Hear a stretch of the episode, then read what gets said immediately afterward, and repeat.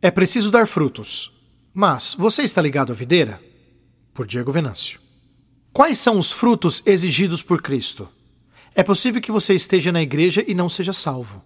O que pode se dizer de alguém que está fora da igreja? Para aqueles que conhecem a realidade do trabalho na terra, Jesus dará muitas comparações interessantes: árvore, galhos, frutos e etc. Nesse trecho, Jesus continua um discurso de despedida, preparando seus discípulos para o momento final de sua jornada aqui na terra. Em João capítulo 15, versículos 1 a 2 diz: Eu sou a videira verdadeira e meu pai é o agricultor. Todo ramo que estando em mim não dá fruto, ele corta, e todo que dá fruto, ele poda, para que dê mais fruto ainda. O fruto em seu contexto. Se você é um leitor atento, já deve ter perguntado ao texto: como é isso? De que fruto Jesus está falando? Com tristeza, digo que esse texto é muito mal utilizado por aí.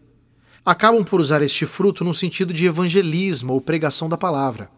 Por fim, perguntam: Quantas pessoas você trouxe para Cristo? E arrematam: Vocês não têm gerado frutos, cuidado para não serem arrancados e jogados ao fogo. É uma tristeza que isso aconteça Brasil afora. Não é deste fruto que o texto está tratando. Embora o evangelismo e a pregação sejam importantes e devem ser feitos, devemos usar os textos certos para defender isso.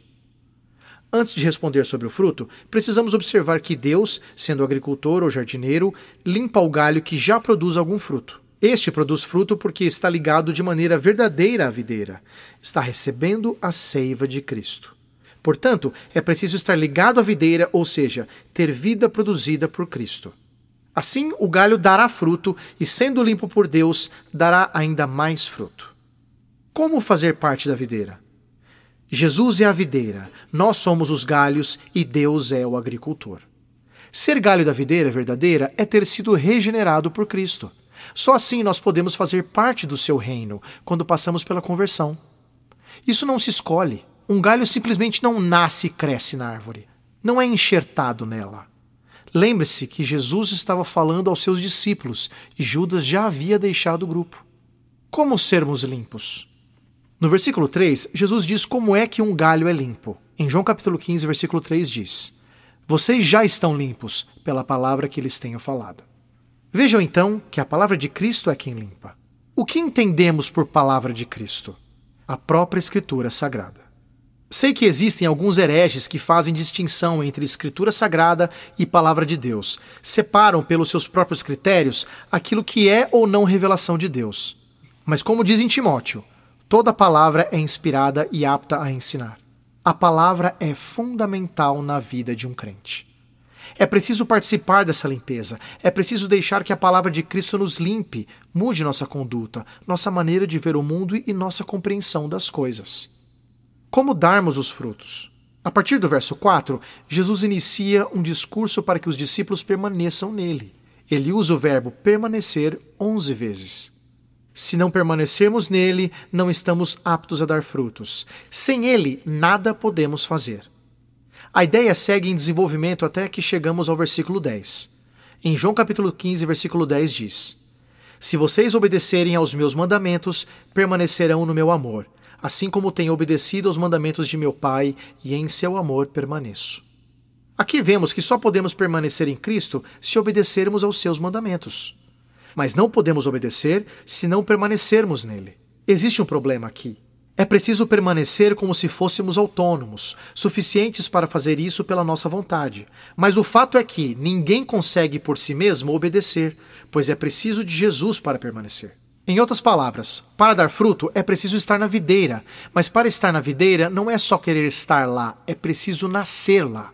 Somos chamados a permanecer, mas só pode permanecer aquele que já está lá. Curioso. Isso é colocado dessa maneira porque alguém pode estar momentaneamente na árvore e não ser da árvore. Este é o caso dos galhos que não dão frutos e são arrancados e lançados ao fogo. Lembra de Judas Iscariotes? Aqui está a compreensão de que há certas pessoas na igreja visível de Cristo que não receberam a fé salvadora da parte de Jesus, o autor da fé. Eles têm uma fé momentânea, uma fé temporária ou até mesmo uma fé espúria. E como sabemos que essa pessoa tem essa falsa fé? Pelo fruto. Ninguém pode dar fruto genuíno se não estiver ligado à videira.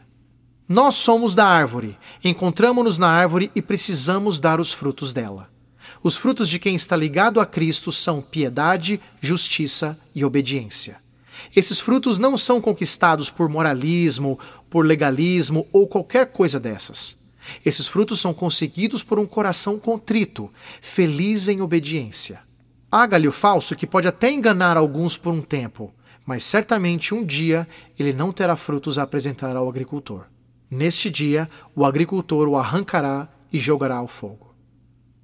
Os galhos bons estarão carregados de frutos, frutos esses que serão atribuídos somente à videira. Ou você já louvou algum galho pelos frutos? Claro que não. Louvamos a videira por tão grande bênção que trouxe a nós. Você gostou deste post sobre dar frutos ligado à videira? Então compartilhe essa mensagem com seus amigos, sua igreja e familiares. Coloque o seu e-mail no nosso blog para não perder nenhum post. Siga-nos no Facebook, Instagram e Twitter. Conheça a Telmídia. Vídeos cristãos para você e sua família. 15 dias grátis. Assista quando quiser, onde quiser.